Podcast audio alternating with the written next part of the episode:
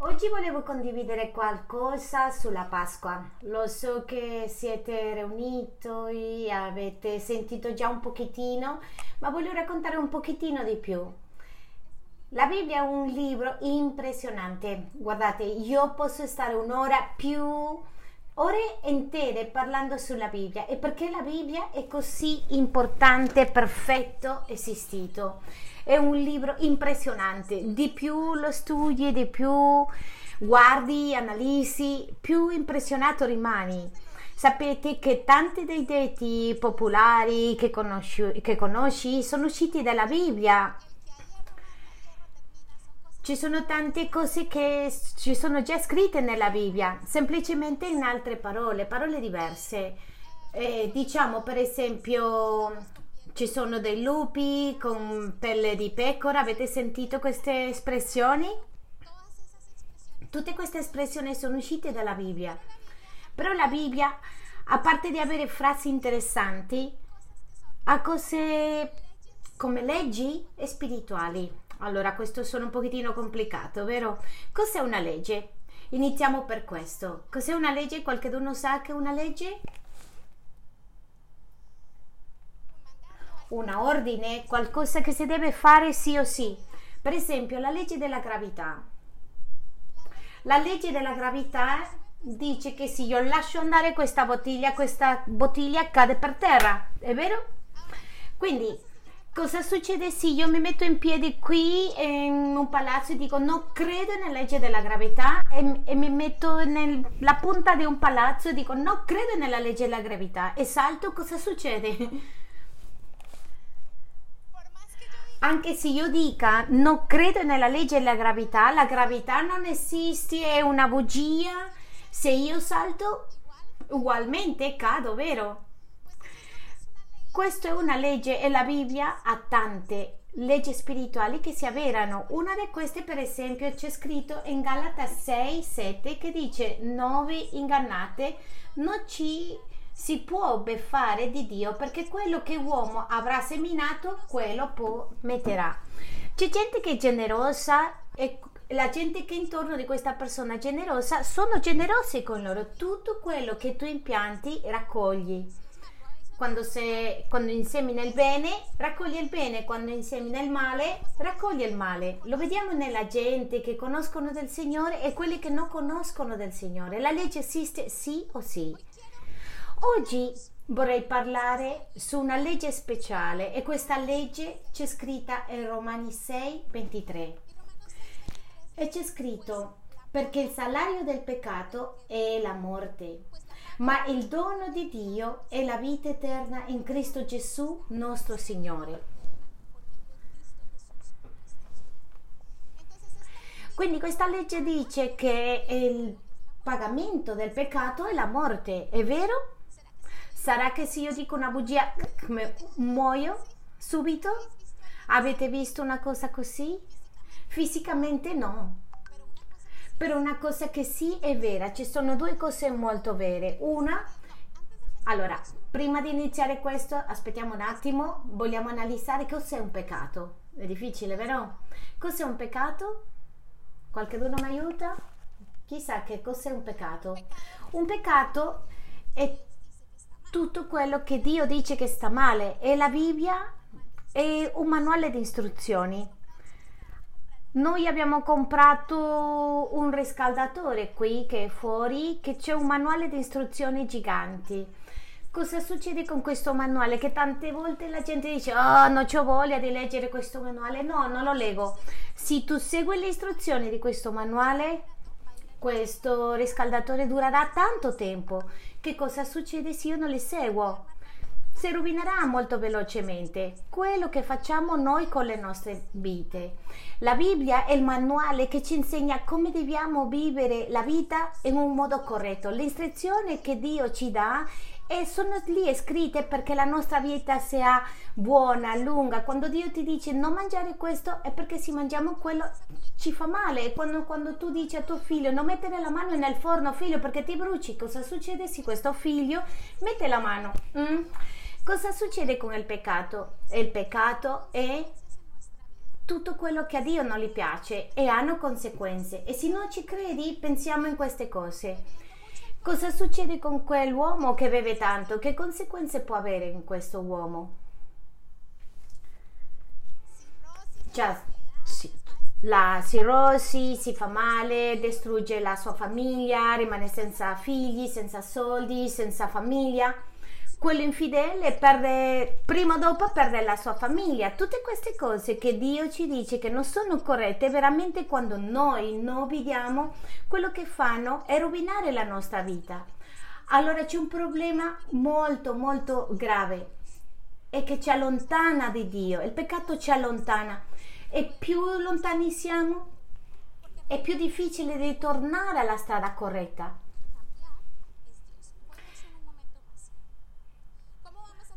Come stiamo fino lì? Stiamo bene? Quindi, il peccato, cos'è il peccato? Tutto quello che non gli piace a Dio, tutto quello che nel manuale di vita dice non fare e il peccato ci schiavizza. Qui c'è un'altra verità che c'è scritto nella Bibbia e che c'è scritto in Romani 5:15, la lettera ai Romani 5:15. E qui c'è un uomo che voleva fare le cose bene e veramente le voleva fare le cose bene, voleva portare avanti una vita corretta, buona, santa, ma sapete cosa le succedeva a questo uomo? Diceva veramente non mi capisco a me stesso perché voglio fare quello che cose sono corrette. Io voglio fare le cose corrette, ma cosa succede? Non lo, non lo faccio. E invece faccio quello che odio. E cosa succede? Tante volte succede a noi. La maggior parte delle volte, la maggioranza delle volte succede questo.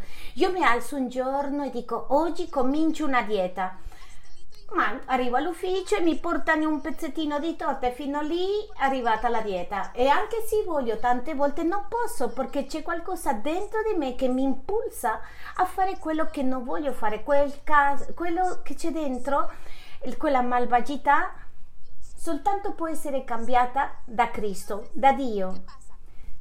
Cosa succede? Questo è sempre stato il problema dell'umanità, per questo le abbiamo chiesto a ognuno di voi di scrivere in un fogliettino di carta quali sono queste cose che ti sta diventando schiavo. L'avete fatto? Molto bene, perché la prima cosa che dobbiamo fare è identificare, questo va molto bene. Quindi, la situazione qui è che già abbiamo riconosciuto il problema, allora qual è la soluzione? La soluzione è Dio, la soluzione è sempre stata Dio.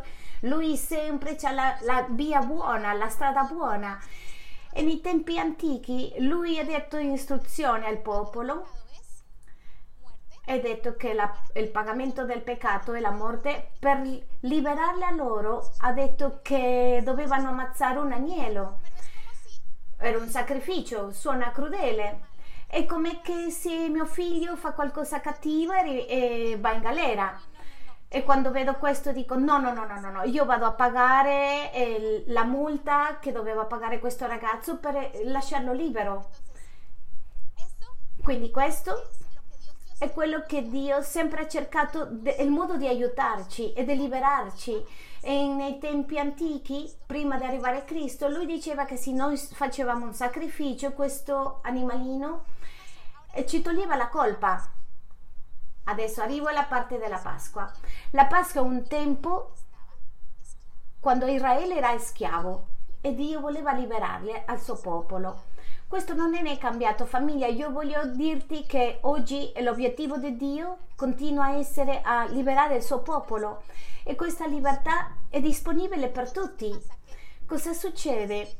Che Dio ha detto in quel momento che chi vuole essere salvo e non aver problema, cosa dovevano fare nella Pasqua? Qualcosa che ha a che fare con il sangue che le hanno detto? Questo fa senso o non fa senso?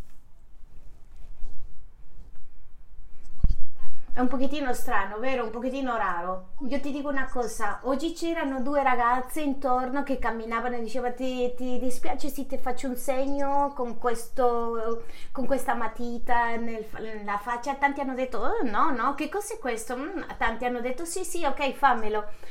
Ha detto no, no, io sono allergico e non succede niente se diciamo di no. Non fa niente se abbiamo detto di no e non abbiamo lasciato farci questo segno. È un, soltanto un'attività, ma in questo momento, in questa epoca antica, Dio le ha detto al suo popolo che se loro facevano questo segno, il sangue dell'agnello e nel, e nel marco della porta, saranno liberati dell'angelo della morte, perché l'angelo della, l'angelo della morte passerà per tutto Egitto e ammazzerà a tutti i figli primogeniti. E l'angelo della morte non lo vedevano, ma l'angelo della morte pass- passava di casa in casa, di famiglia in famiglia, dove non c'era il segno del sangue dell'agnello, lì cadevano piano piano tutti i primogeniti. Forse c'era spirituale, ma c'erano tante catene.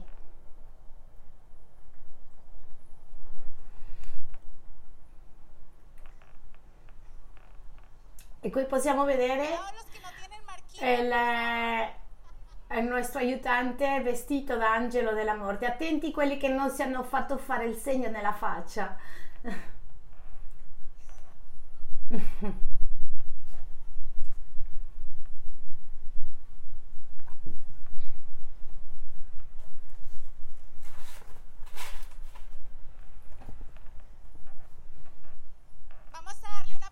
Diamo un applauso al nostro angelo, per favore.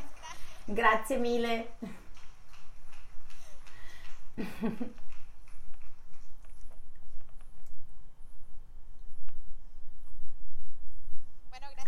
Grazie a Dio, è andato via non ci ha fatto male a nessuno di noi. e il punto dove voglio arrivare in questa sera è che se tu ti metti nelle scarpe del popolo di Israele e a te ti dicono guarda Dio oggi lascerà la sua rabbia e distruggerà il popolo d'Egitto. Per non essere toccato deve mettere il sangue nel marco delle porte. Non ti sembra un po' strano? Che cosa c'era bisogno per eh, fare la gente fare questo? Fede. Vero? Fede. Credere perché se io non credo, dico, ma che cosa stai dicendo? Quello che mi stai dicendo è una sciocchezza, perché devo fare? Ma quelli che hanno fatto suona strano, ma io credo in Dio, lo hanno fatto. E cosa è successo? Loro sono stati salvi. Perché faccio questo paragono così? E ho chiesto al mio compagno di fare questa rappresentazione e chiesto di fare questo segno nella faccia per vedere che ci costa come accettarle queste cose. Ma cosa succede? Che in realtà l'unica soluzione per i nostri problemi, per i nostri peccati, per noi essere liberi, si chiama Gesù, Gesù Cristo. Prima loro dovevano sacrificare agnelli ma questo sacrificio durava un anno, dopo doveva fare di nuovo un altro sacrificio e, e, passavano così da sacrificio in sacrificio perché non fa niente quanti sacrifici dovevano fare perché non erano mai puliti ma cos'è successo? Noi non abbiamo più questi sacrifici, sapete perché? Questo c'è scritto nella lettera Ebrei 7, 27 il quale non ha ogni giorno bisogno di offrire sacrifici come gli altri sommi sacerdoti, prima per i propri peccati e poi per quelli del popolo, poiché egli ha fatto questo una volta per sempre quando ha offerto se stesso. Questo vuol dire che il sacrificio che ha fatto Gesù Cristo è stato sufficiente per pulire tutte le nostre colpe, tutti i nostri peccati, tutta la nostra malvagità. E questo è difficile da capire, ma sapete cosa Dio ci chiede? L'unica cosa? Un pochettino di fede. Riconoscere qual è il nostro problema. Per questo noi abbiamo scritto in questo foglio di carta quali sono i nostri problemi. La seconda cosa è dire io decido mettere la mia fiducia in Dio. E, e queste porte oggi rappresentano i nostri cuori. Questa porta dove loro mettevano questo segno rappresentano i nostri cuori. Questo agnello che in quella epoca è stato ucciso, oggi è Gesù Cristo. Lui è morto per noi, per pulirci, per non dover passare per queste cose. E oggi questo sangue non le dobbiamo mettere nelle porte di casa, le dobbiamo mettere nei nostri cuori. Come posso farlo? Con, di un unico modo e credendo con tutto il cuore, dallo stesso modo che si richiede fede per fare qualcosa apparentemente irrazionale, mettere sangue de, nella porta, si richiede fede per credere che Gesù Cristo ci ha liberati dei nostri peccati. Vi invito a leggere Giovanni, il Vangelo secondo Giovanni 1, versetto 29. Il giorno seguente Giovanni vide Gesù che veniva verso di lui e disse, ecco l'agnello di Dio che toglie il peccato del mondo. E sapete cosa succede? Che quando noi mettiamo la nostra fede in Gesù e le diciamo, sai cos'è Gesù? Io decido credere che tu puoi cambiare la mia vita, che tu puoi trasformarmi, che quelle cose che mi fanno diventare schiavo e non mi fanno uscire e non mi lasciano andare avanti, io te le posso dare a te e tu farai il segno della differenza. Quando tu fai questa decisione, credimi che vedrai un risultato. Oggi soltanto volevo fare una riflessione piccola corta, ma più che una riflessione mi piacerebbe che ti chiedessi se oggi passa l'angelo della morte, noi avremo il segno di Cristo nel cuore? Hai questo, questo segno nel cuore? La Pasqua significa eh, Passover significa Passover, passare sopra, passa sopra di questo perché siamo liberi. Se l'angelo della morte passa, tu hai il segno del sangue di Cristo nel tuo cuore? Se tu sei 100% sicuro di sì, oggi è un giorno di gioia dove ricordiamo che il nostro peccato è stato pulito, che il prezzo che noi dovevamo pagare è stato già pagato.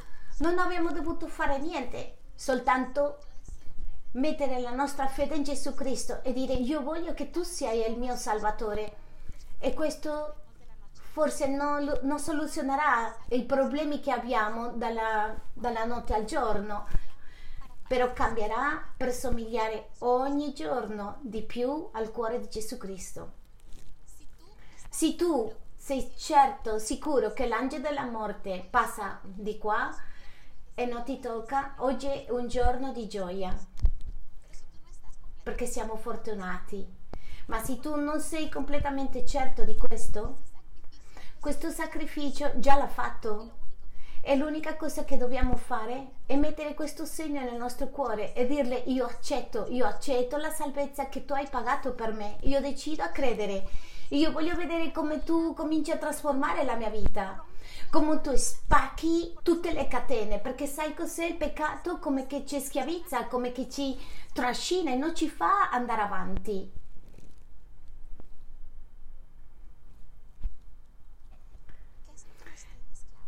cosa ci fa diventare schiavi?